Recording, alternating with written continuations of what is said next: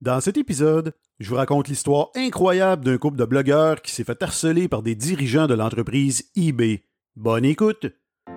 Mon nom est Jean-François Guitard et j'ai l'immense plaisir d'animer ce balado. Mon objectif, vous transmettre de nouvelles connaissances, mais surtout vous divertir en partageant avec vous des histoires étranges et inspirantes mettant en vedette des entreprises. Vous souhaitez retenir mes services comme conférencier ou tout simplement savoir plus sur moi, visitez le jfguitar.com. Commence ça dans 3, 2, 1 et c'est parti! Bonjour tout le monde et ça me fait extrêmement plaisir de vous retrouver hein, pour un nouvel épisode d'Affaires et Marketing. Et aujourd'hui, c'est une histoire qui, complètement, euh, complètement folle, hein, l'histoire de dirigeants d'eBay qui ont harcelé un couple de blogueurs il y a à peine euh, quelques années de ça. Donc ça va me faire extrêmement plaisir de vous la raconter.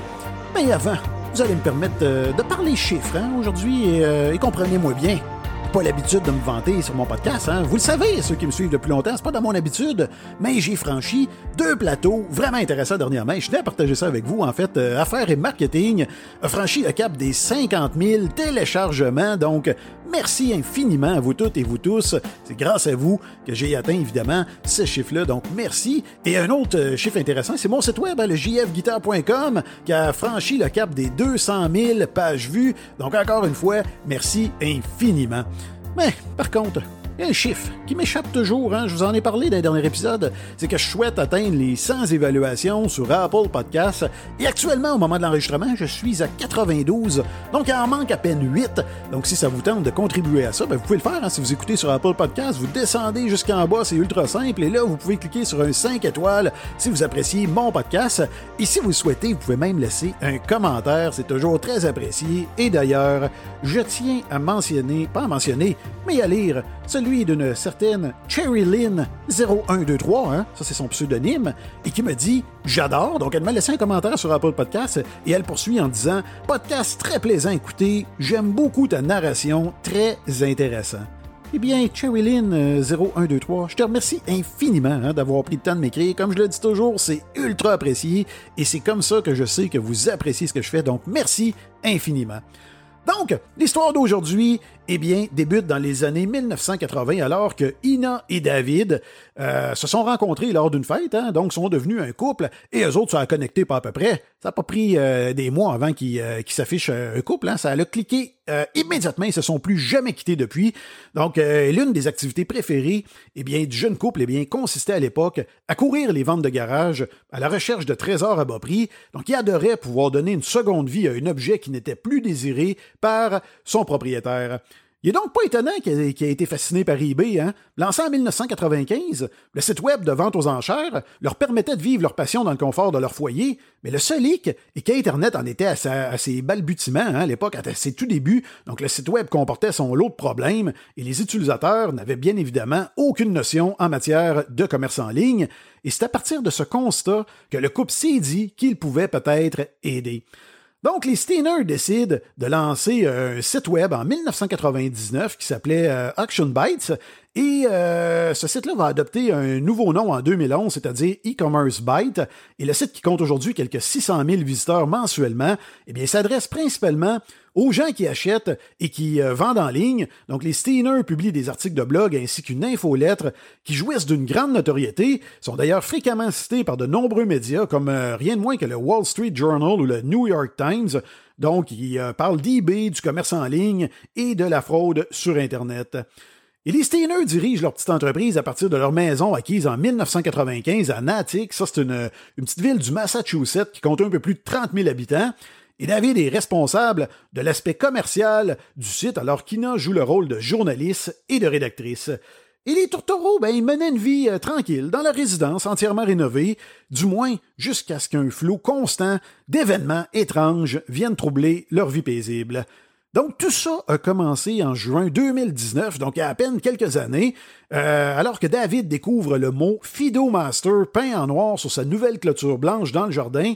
Et Fido Master, ben ça c'est le surnom d'une personne qui commentait régulièrement leurs articles, notamment en écrivant des messages de colère concernant la politique et la direction d'eBay.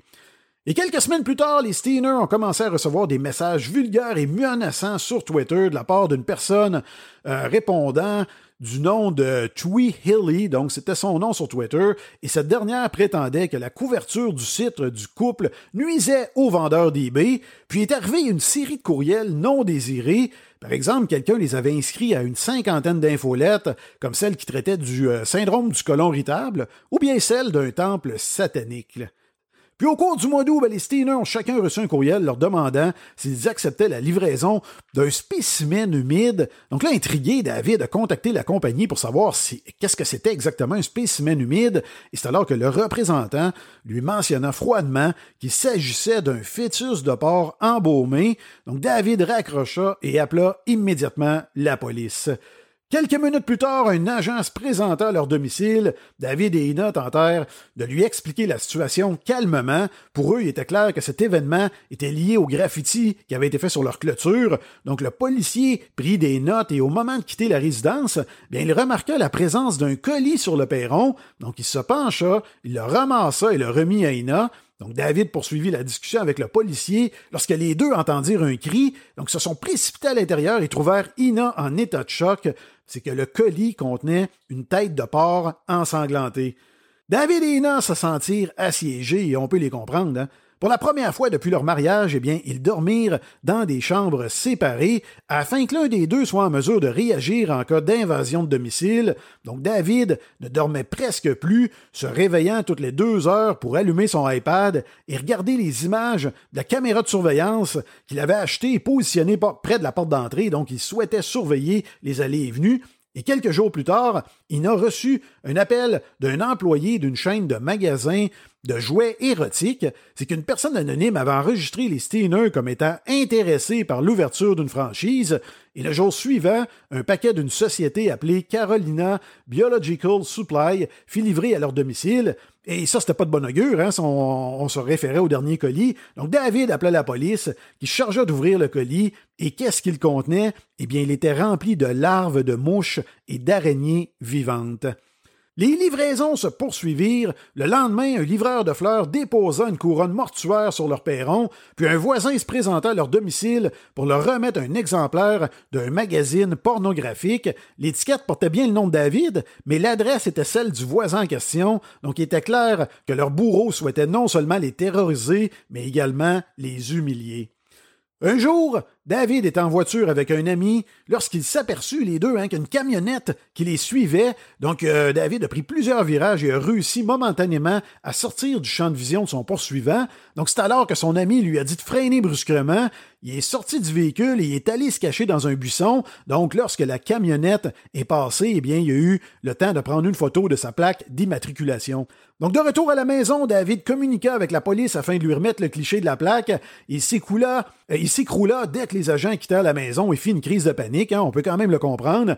Il retrouva finalement ses sens, mais cette nuit-là, il restait éveillé à regarder encore une fois les images des caméras de sécurité sur son iPad. Et vers 4h30 du matin, il a entendu le bruit caractéristique de pneus dans la rue. Donc, il y a une berline noire qui est apparue sur la vidéo, qui s'est arrêtée devant la maison. David se leva, il écarta les rideaux et regarda dehors.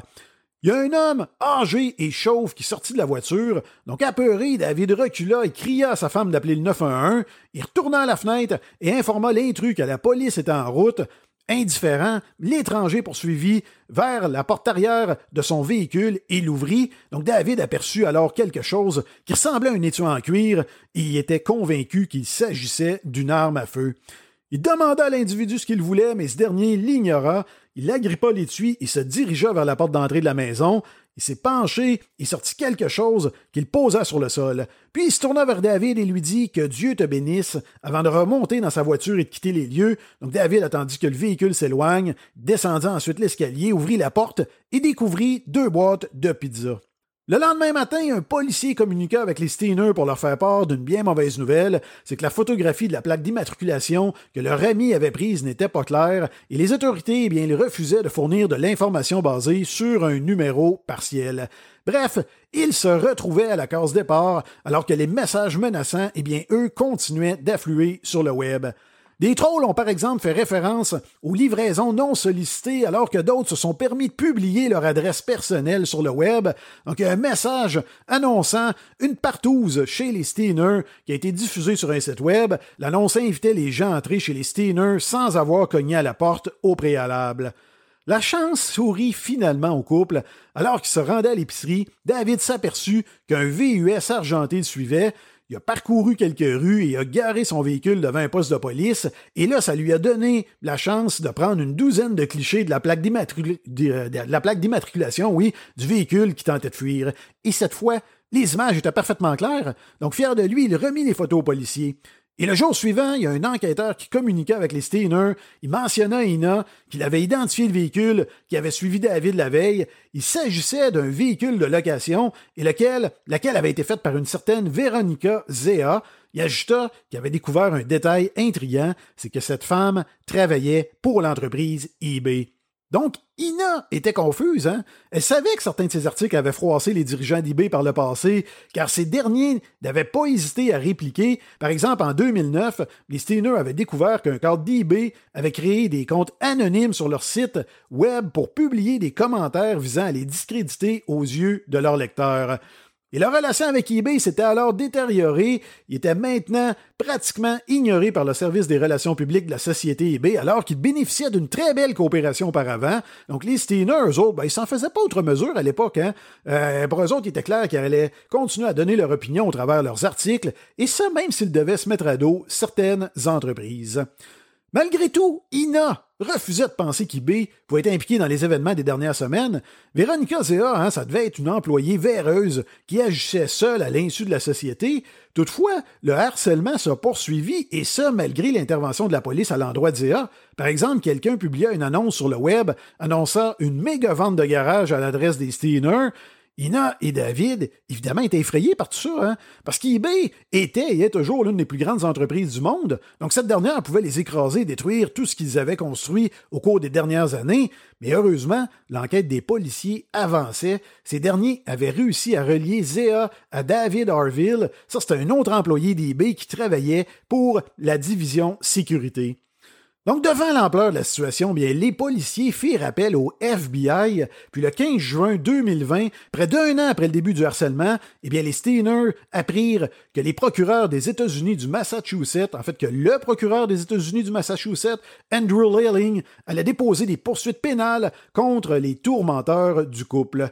Plusieurs employés d'eBay furent accusés, notamment de conspiration et de cyberharcèlement, et l'enquête révéla des détails très surprenants. Il s'est avéré qu'à environ 5000 kilomètres de leur résidence, à l'intérieur du siège social d'eBay en Californie, eh bien, le PDG de l'époque, David Wenning, qui dirigeait l'entreprise de 40 milliards de dollars, eh bien, faisait une fixation sur Ina et le couple. Donc, en avril 2019, il a envoyé par texto un lien vers le dernier article d'INA qui rapportait que la rémunération annuelle de Wenning était 152 fois supérieure à celle de l'employé médian d'eBay. Donc, il a envoyé ça à Steve Weimer. Ça, c'est qui? C'est un responsable des communications chez eBay. Et Weimer a immédiatement répondu Nous allons écraser cette dame. Et un mois plus tard, Wenning a envoyé un SMS à Weimer qui se lisait comme suit Faites-la tomber. Hein? C'est assez menaçant, ça. Donc, au cours de l'été 2019, Weimer échangea de nombreux messages textes avec Jim Bout, ça c'est le chef de la division de la sécurité chez eBay. Il l'incita formellement à mettre fin aux activités du couple sur le web. Ça, c'était un ancien capitaine de police qui était désormais un cadre supérieur de la division sécurité d'eBay. Donc, c'est lui qui a vandalisé la clôture des Steiner, qui a écrit le fameux mot hein, avec un aérosol. Donc, ce dernier, à l'époque, avait pris l'avion de la Californie à Boston et à son arrivée, il avait acheté une canne de peinture en aérosol dans une quincaillerie avant de commettre son méfait. Au cours des semaines suivantes, eh les membres de l'équipe de Bout se sont relayés pour harceler les Steiners à leur domicile, tandis que le reste de l'équipe le faisait en ligne. Donc, les dirigeants d'eBay suivaient les accomplissements de leurs subalternes et en redemandaient, selon les documents judiciaires, la stratégie de Bout, telle qu'il l'a décrite à ses subordonnés, était de perturber la vie des Steiners au point qu'ils cessent de publier leurs articles. Donc au final, les fédéraux ont inculpé sept employés d'eBay, trois membres de l'équipe de Bard ont plaidé coupables à plusieurs chefs d'accusation, alors que lui plaida non coupable aux chefs d'accusation de harcèlement, conspiration, subordination de témoins et destruction de preuves. La société eBay coopéra avec les autorités et mena sa propre enquête interne avec l'aide d'un cabinet d'avocats. Elle procéda au licenciement de tous les employés euh, impliqués, hein, à l'exception d'un seul. Ben oui, encore une fois, un PDG winning qui a eu euh, la vie sauf, hein, donc euh, il n'y a pas eu de problème, ben, parce que l'entreprise a déclaré que rien ne prouvait qu'il était au courant des actions dirigées vers le couple, donc il a quitté l'entreprise quelques jours plus tard avec une indemnité de départ de 57 millions de dollars et il fut même réélu membre du conseil d'administration de General Motors peu après. Donc imaginez-vous, encore une fois, une crapule qui se retrouve à, occuper des postes de hauts dirigeants et même qui siège sur des conseils d'administration très prestigieux. Quant à Ina et David, eh eux, ils ont retenu les services d'une avocate pour poursuivre au civil Wenning, Weimer et eBay, entre autres, entre autres parce qu'ils estiment que les poursuites pénales n'ont pas été suffisamment sévères et en attendant le dénouement, eh ils continuent d'écrire et de publier des articles sur leur site web. Donc j'espère que vous avez euh, apprécié cet épisode et si c'est le cas, ben, il y a une façon simple de me le démontrer, hein, c'est de me laisser tout simplement une évaluation, comme je l'ai dit en introduction, pour m'aider à atteindre notamment le chiffre de 100. Donc vous pouvez le faire sur Apple Podcast, évidemment, et vous pouvez le faire également sur Spotify. Et euh, ben, n'oubliez pas de vous abonner non plus, hein. ça c'est important parce que si vous vous abonnez à mon podcast sur euh, Google Podcast ou encore Apple Podcast, eh bien Affaires et Marketing va se retrouver dans votre bibliothèque et vous ne manquerez plus aucun épisode. J'invite également, vous avez besoin hein, d'un conférencier, quelqu'un pour aller divertir vos équipes, pour aller leur transmettre de nouvelles connaissances, pour aller leur raconter toutes sortes d'histoires, eh bien, allez voir mon site web, le jfguitar.com. Vous avez ma section conférence et vous allez avoir là tous les sujets.